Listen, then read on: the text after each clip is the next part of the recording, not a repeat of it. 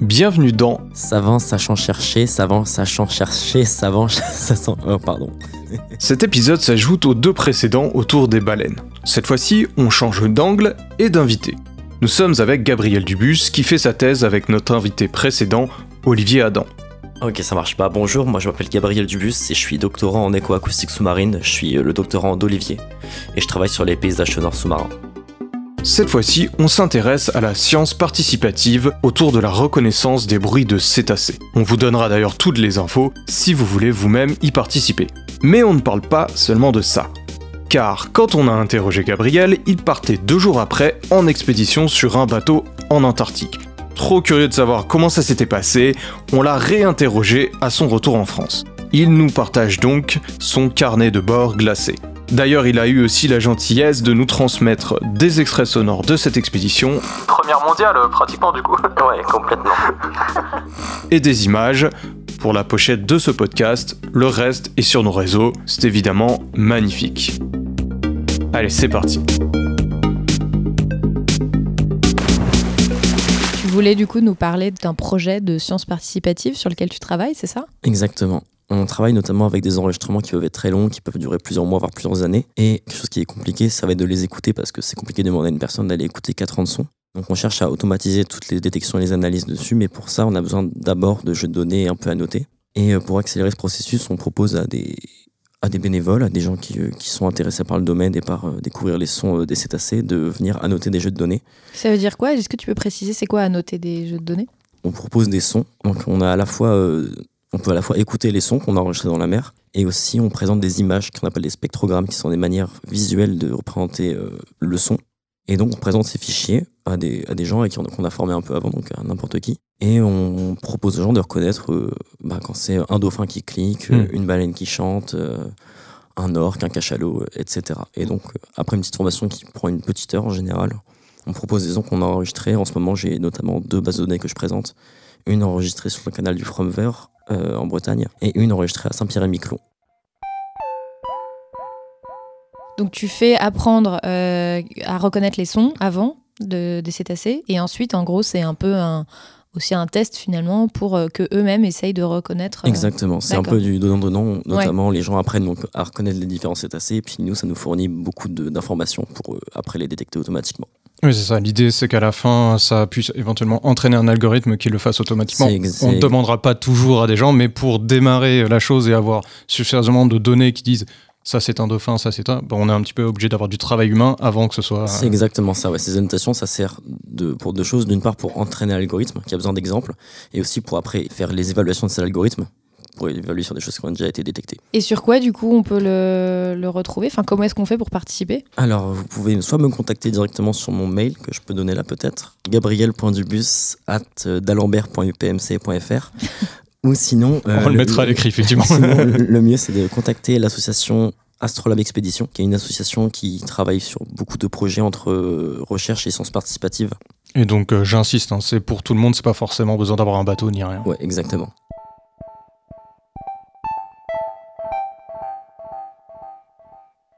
Tu peux, tu peux nous en dire un petit peu plus sur ta thèse. Donc, le but, c'est donc euh, de développer un algorithme, donc un côté très informatique.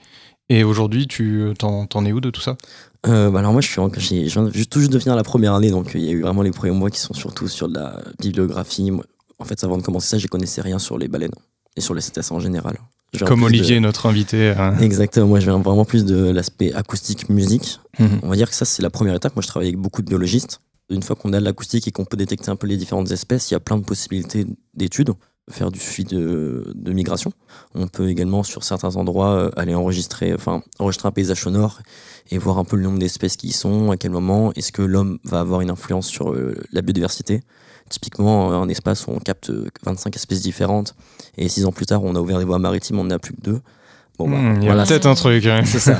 C'est c'est vraiment des analyses de très très bas niveau. Hmm. Mais déjà, en fait, c'est. euh, Ça apporte beaucoup Ouais, d'informations sur les la pollution sonore qu'on peut faire. exactement. Et en fait, tous ces domaines, c'est assez nouveau. Avant, pour faire l'analyse de cétacés, on faisait beaucoup d'observations visuelles, Mhm. mais donc qui est très biaisé par euh, le temps d'observation. Donc ça va être les quelques jours où on est là en bateau. Hmm. Il y a le biais de la présence humaine et il y a le biais de. Bah, on voit pas dans l'eau. Donc euh, si l'espèce vient. Enfin, vient à la surface, on peut la voir, sinon pas du tout. Ouais. Alors que l'acoustique, vu qu'ils utilisent beaucoup le son pour communiquer, pour chasser, pour, pour se repérer, bah, on a beaucoup plus d'informations et on peut faire des observations sur des années. Mais c'est encore le début, donc c'est pour ça qu'on est encore en train de développer toutes ces méthodes euh, pour voir ce qu'on peut faire avec ça. Ok. Et, Super. euh, et pour ça, justement, euh, dans deux jours, c'est ça? Ouais. tu, tu seras Mhm. où Euh, en, en Antarctique, on part, en mer de Védel du coup avec Olivier. D'accord, donc là pour toi, il fait moins un degré, mais c'est, il fait chaud quoi. Ouais, ça Tu- va. Tu te prépares Exactement. psychologiquement à la suite. Après, je crois que ça va, ça va pas être si horrible que ça parce que c'est l'été là-bas. Et oui. Donc ouais. euh, on aura peut-être du moins 10 quoi, mais, mais ça Ah sera oui, le, oui d'accord, ce genre d'été. Ouais. Ouais, mais ça sera pas le moins 50 que peuvent avoir les gens dans les bases euh, scientifiques euh, qui sont plus euh, sur les terres.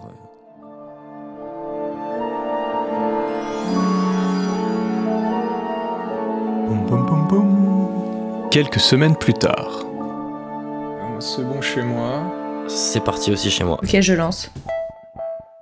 Donc tu reviens d'un voyage quand même en Antarctique. Avant de nous raconter qu'est-ce que ça a été que, que cette aventure, en quoi ça consiste, c'était quoi avant le but de votre mission? Les buts étaient assez multiples.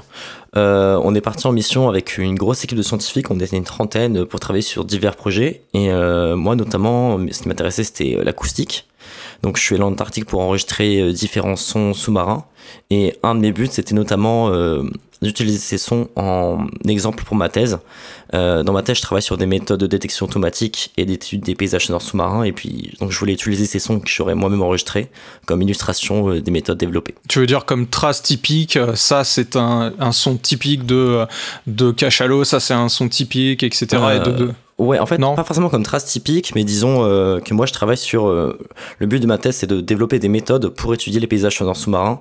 Et donc, euh, finir cette thèse sur un exemple typique, bah voilà, on a été enregistrer des sons dans cet endroit-là, on applique les méthodes qu'on propose sur ces sons-là.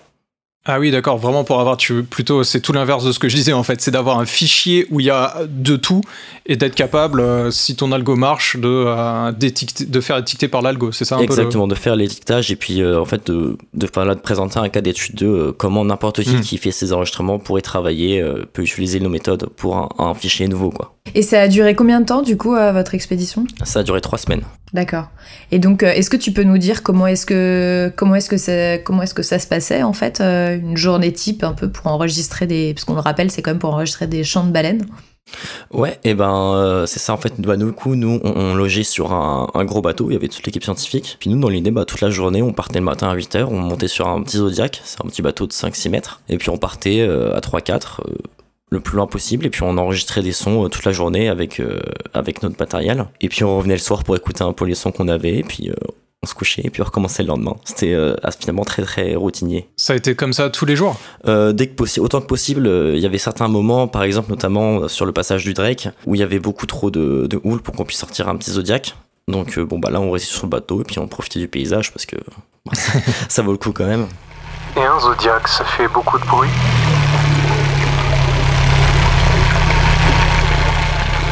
Oui. Donc tu logeais euh, tout le temps sur le grand bateau, c'est ça? Ouais exactement. On, c'est un gros bateau dans lequel on avait euh, nos cabines, euh, sur lequel on mangeait. Il y avait, aussi donc euh, des cuisiniers. Mais euh, en fait il y a pas, on n'est pas passé proche des bases scientifiques, donc il y avait euh, aucune habitation dans le coin. Et puis euh, bah, il faisait super froid et puis on dormir sur la glace, on n'était pas équipé pour, donc euh, on logeait dans des cabines tranquillement. Nous, à chaque fois qu'on sortait, ça j'aurais peut-être pu le dire avant, mais à chaque fois qu'on sortait euh, du bateau, même pour aller sur le Zodiac, on passait euh, toutes nos affaires euh, dans des sortes de trucs nettoyants pour vraiment euh, absolument pas polluer dehors. On peut pas simplement, même une fois que si on marche sur la glace, on peut pas poser nos affaires par terre. Il faut d'abord les euh, soit les nettoyer, soit ne pas le faire. Toutes nos Mhm. chaussures, toutes nos vestes, tout est euh, tout est nettoyé avant. On peut rien, absolument rien ramener, à part euh, si des scientifiques ont fait des prélèvements particuliers pour lesquels ils ont des autorisations. Donc tout ça, tout ça c'est très très contrôlé. Il y a ce gros bateau qui part, qui a aussi un trajet. Euh, nous, on peut pas leur dire, euh, bah, on s'en va, on revient peut-être demain, ou peut-être dans trois jours, ou peut-être pas. Enfin, c'est beaucoup plus beaucoup plus limité. Et puis, euh, par exemple, il y a certains endroits où le bateau peut pas rester trop longtemps au même endroit, sinon la glace peut se former autour. Et puis, on peut rester bloqué tous. Donc, euh, Ouais. Ça devient compliqué là, ouais. c'est ça, il y a pas mal de normes de sécurité qui sont tout à fait légitimes, mais donc euh, pour nous c'est important aussi de se rendre compte euh, de qu'est-ce qui était possible de faire dans les missions. En plus, on partait pas que pour nous, on n'était pas, euh, c'était pas une Ouais. mission, enfin toute l'expédition n'était pas organisée pour l'acoustique. Nous on en faisait partie, mais c'était pas une expédition autour de nous. Ouais, t'as forcément plus de protocoles, moins de liberté et plus de partage à faire euh, par la, de par la nature de l'expédition. C'est ça complètement. Clic d'Odonto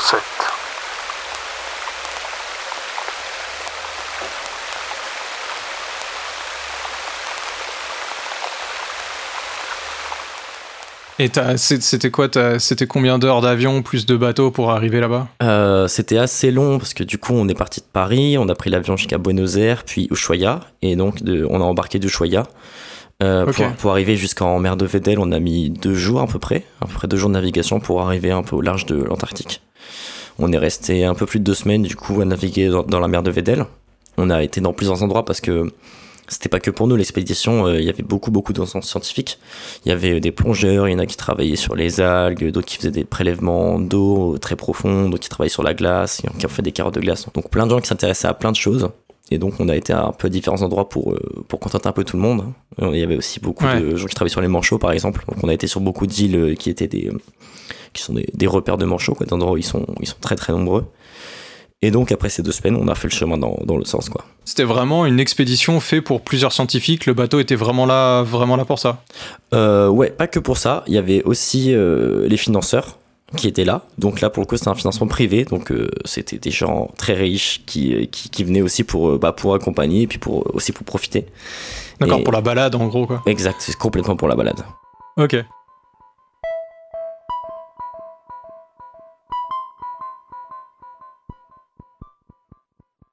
Et du coup, vous les voyez, ce- les, les baleines que vous enregistriez? Parfois oui, parfois non. Mais euh, même d'ailleurs plus général, on n'avait pas du tout que des baleines. hein. Le- une grosse partie des sons qu'on a enregistrés, c'est beaucoup, beaucoup, beaucoup de phoques. On a eu beaucoup de phoques différents, des phoques léopards, des phoques de Vedel. On a aussi enregistré énormément de sons de glace. Et puis, ben, forcément, Hmm. vu qu'il y avait le gros bateau à côté, euh, beaucoup, beaucoup de sons de bateau. Ouais, mais, mais là, euh, enfin, à part les sons de glace, évidemment, j'ai l'impression que tu pourrais nous décrire une expédition euh, qui serait dans les Caraïbes. Il y a quand même une spécificité, j'imagine, au fait qu'il fasse euh, un froid de canard, quoi. Enfin, Ouais, c'est sûr, c'est sûr. Après, en soi, pour nous, moi, je, mets un micro. Enfin, ce qui change, c'est la manière dont on est équipé. Donc, effectivement, on était, on passait toute la journée sur des petits zodiacs avec le vent et le froid. Donc, on était très équipés. Euh, mais Ouais. bon, voilà, on avait des, des grosses polaires et tout ça, mais c'était pas. euh, Enfin, voilà, on avait, un, on avait un petit peu froid, mais rien de, rien de si violent. Et puis aussi, il faut se rappeler que c'était, c'était l'été là-bas. Et donc, en fait, Mhm. on avait le soleil qui tapait toute la journée. Donc, Ouais. il faisait froid, mais il faisait, il faisait moins 10, quoi. Il faisait entre 0 et moins 10, il faisait pas moins 50 du tout. Donc, euh, c'était vraiment pas si terrible. la, la fameuse été. Mais ouais. qu'est-ce qui fait la spécificité de ces peut-être de ces baleines? Enfin, pourquoi est-ce que vous êtes allé enregistrer ces baleines qui se trouvent là-bas? Euh, nous, on s'intéresse à beaucoup, beaucoup de types de baleines. Euh, Mhm. et, et potentiellement, ici, c'est une zone où on peut retrouver beaucoup, beaucoup de différentes. Euh, à cette période-là, il y a notamment il y a les baleines à bosse qui sont normalement sur les côtes d'Amérique du Sud, mais qui euh, descendent en Antarctique à cette période. Euh, on a aussi, on a vu des baleines de mink, on a aussi des baleines bleues, on pouvait avoir des orques. Donc, il y avait une diversité qui euh, nous intéressait beaucoup. Le but, c'est un peu de pouvoir caractériser euh, tout type d'environnement. Et puis, on, on avait déjà des enregistrements euh, issus de, de Bretagne, euh, du Canada euh, ou de l'océan Indien. Donc euh, l'Antarctique, c'était c'était encore, encore un nouvel endroit à découvrir. quoi. Comme tu disais tout à l'heure aussi, pour avoir différents types d'environnement, pour pouvoir stresser ton algorithme au maximum, voir s'il est capable dans, dans tout type de son. Bah, par exemple, voilà, s'il y a beaucoup de bruit de glace, par exemple, qu'il soit capable de bien le gérer, ce genre de choses. C'est ça un peu l'idée aussi? C'est exactement ça. Des léopards de mer ou phoques léopards.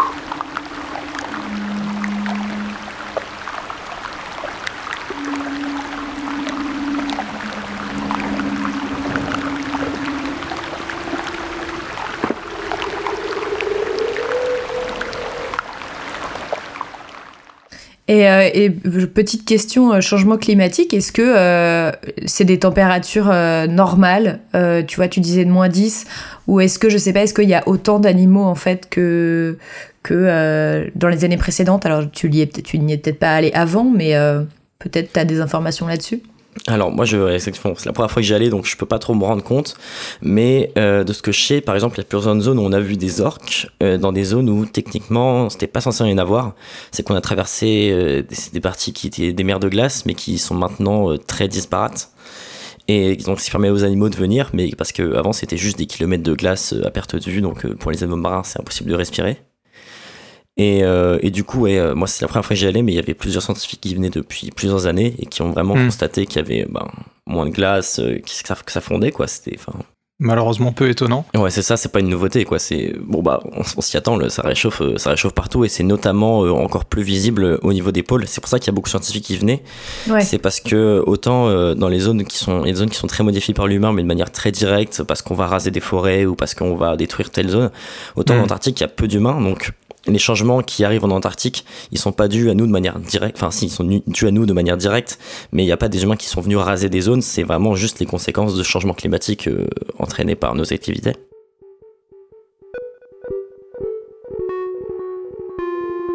Euh, un peu autre sujet, mais il n'y a, a, pas de micro euh, là-bas qui reste toute l'année, 24 heures sur 24, un peu statique? Et qui prennent déjà ce genre d'environnement en enregistrement ou c'est trop, euh, trop compliqué comme endroit? Euh, Non, ça se fait pas dans les zones où on était nous. Là, on était dans l'intérieur de la mer de Vedel et il y en a très très, il n'y en a pas en fait, qui sont en statique. Après, aux alentours de l'Antarctique, mais plus en pleine mer, euh, il y en a plusieurs. Il y a notamment Brian, enfin, il n'y en a pas qui sont en continu, mais il y a déjà des opérations qui ont été faites, qui ont placé des micros pendant plusieurs mois. Mais il n'y en avait pas en, intérieur de mer de Vedel. Au niveau des, quand c'est vraiment très proche des côtes, c'est un peu compliqué de faire du truc sur du long terme parce que la glace revient très vite. Et donc, on a aussi beaucoup quand même d'enregistrements qui ont été faits de manière très ponctuelle, mais comme nous, on a fait.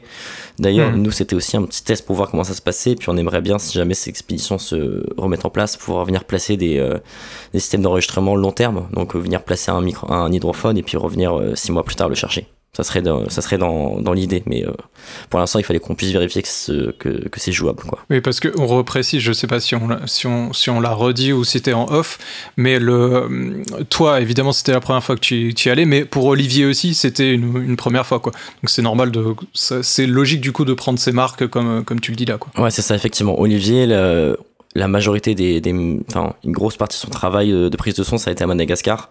Et donc en termes de euh, c'est pas la même ambiance. c'est ça. C'est vraiment une autre atmosphère. Donc là c'était aussi pour découvrir et pour voir euh, puis on va dire qu'il y a tout le côté logistique qui rentre en jeu en termes de consignes de sécurité à quel point on est libre ou pas de faire ce qu'on veut.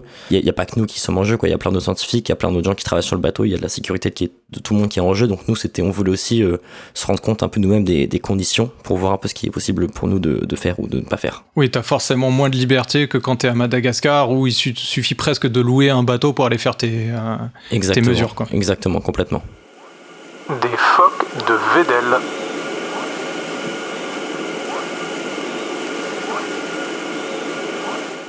C'est quoi qui t'a le, plus euh, surpris euh, là-bas? Moi, c'est les paysages. Ah, c'est un peu cliché, je sais, j'ai pas trop les mots pour décrire ça, mais c'est lunaire, quoi. C'est ça, ressemble à rien que de, ce que j'ai vu euh, n'importe où sur Terre, quoi. Ça ressemble, enfin, c'est. Euh, je pensais au début, en partant, euh, que, ce soit que ça allait être un petit peu redondant, quoi, de la glace sur de l'eau. Et en fait. et en fait, bah, rien, que la glace, la forme des, la mm. forme des, des, icebergs, des machins, il y, a des blocs de glace qui font 40 mètres de haut et, et 300 mètres de large qui flottent. Il y a des. Avec les le côté anisotrope de la fonte, ça va dans, ça, ça fait des formes incroyables. Il y a des volcans qui sortent au milieu, qui sont tout noirs. C'est, euh, et d'ailleurs, pour la petite blague, euh, dans, je, pour, je suis allée regarder où c'était. Et Vedelsi, c'est noté quand même. C'est 3,7 notes sur Google pour la petite info. voilà.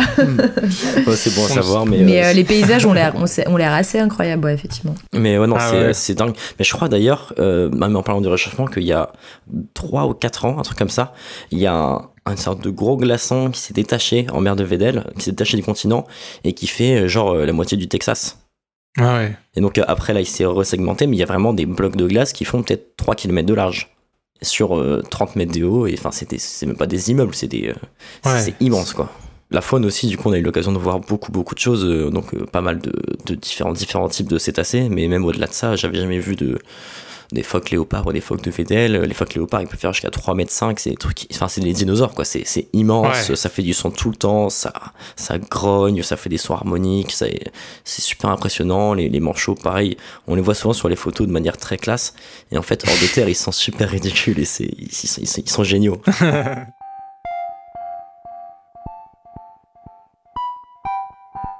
Aujourd'hui, c'est quoi euh, la suite avec toutes les, tous, les, tous les enregistrements que tu as pu faire euh, sur place. Alors on a compris que tu vas les utiliser peut-être un peu plus tard quand ton algorithme sera complètement fini, mais peut-être je prolonge la question du coup en disant est-ce que ces données-là tu vas les donner, est-ce que tu vas les partager à d'autres qui seraient intéressés? D'autres scientifiques qui t'auraient demandé ça ou... Ouais, ouais, complètement. Bah déjà, euh, de manière générale, tous mes travaux et tout ce que je fais, j'essaye de tout partager en libre accès. Moi, je crois vachement dans la science, et puis même au-delà de la science en général, au libre partage des données, euh, tous les codes que je produis, euh, une fois qu'ils sont finis, ils, sont mis open source, toutes les données que j'utilise et dont j'ai, que j'ai le droit de partager, je les partage. Donc là, bien sûr, l'idée, c'est que pour l'instant, j'ai pas encore pu, eu le temps de commencer à traiter ça, mais une fois que j'aurais pu commencer à organiser, avoir quelque chose de montrable, Bien, sûr, mhm. bien sûr que tout sera mis en ligne euh, sur des, avec un téléchargement gratuit, euh, bien évidemment, comme tout ce que je fais euh, pendant ma thèse. Bah, on te, on te souhaite bonne chance en tout cas dans la continuation de ta thèse et puis tu nous diras, tu nous tiendras au courant de ce qu'ont donné les données. Bah carrément, merci beaucoup à vous de vous intéresser à ce qu'on fait. Hein. Ça, fait toujours super plaisir. merci Merci pour ton temps et même cet ajout au bonus du focus. enfin bref, euh, c'était trop cool de pouvoir avoir ton retour. On avait trop envie euh, de te reparler parce qu'on était sur notre fin. Ah, ouais, ça fait plaisir.